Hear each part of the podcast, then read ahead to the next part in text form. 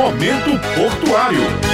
Olá, bom dia. Estamos começando mais um programa Momento Portuário. Hoje nós trazemos algumas curiosidades e explicações sobre as navegações. Existem vários tipos e entender o conceito de navegação marítima também é muito importante. A navegação marítima é a atividade de deslocamento de veículos aquáticos sobre o mar. Ela também pode estar relacionada à atividade de localização da posição geográfica desses veículos nos oceanos, mas há diferenças entre os tipos de navegação. Em relação às atividades relacionadas com a circulação no mar, há dois tipos de navegação: a navegação costeira, que está relacionada com as atividades no mar, para a qual, e em princípio, não é necessária a utilização de instrumentos porque se navega vendo terra firme e a navegação oceânica ou de alto mar, que exige a utilização de instrumentos de localização, sejam eles manuais ou eletrônicos. Também podemos fazer a diferença em relação à localização e à movimentação dos navios. A navegação de longo curso é aquela entre portos brasileiros e estrangeiros. Já a cabotagem, que é muito utilizada no porto de Cabedelo,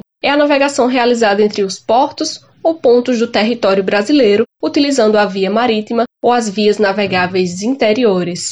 Já a navegação interior acontece em hidrovias interiores em percurso nacional e internacional. Em relação ao objetivo, a navegação pode ser de apoio marítimo, que acontece para o apoio logístico a embarcações e instalações em águas territoriais nacionais e na zona econômica. Já a navegação de apoio portuário, o nome já deixa bem claro, ela é realizada exclusivamente nos portos e terminais aquaviários para atendimentos e embarcações e instalações portuárias. Entendendo esses conceitos, fica mais fácil de compreender como as operações acontecem no Porto de Cabedelo. Não se trata de algo muito distante do que vivemos no dia a dia. É lá onde começam as movimentações dos combustíveis, do trigo, que depois vai estar na sua mesa, e uma série de produtos que utilizamos no nosso dia a dia, na nossa rotina. Nas redes sociais do Porto de Cabedelo, estamos sempre compartilhando as nossas operações, as movimentações e mais curiosidades como essa que podem ajudar a entender melhor o funcionamento de um porto. E vale a pena lembrar que você pode sempre sugerir temas para o programa também através das nossas redes sociais: Facebook, Instagram, Twitter, LinkedIn e também através do nosso site www.portodecabedelo.pb.gov.br. Até o próximo programa.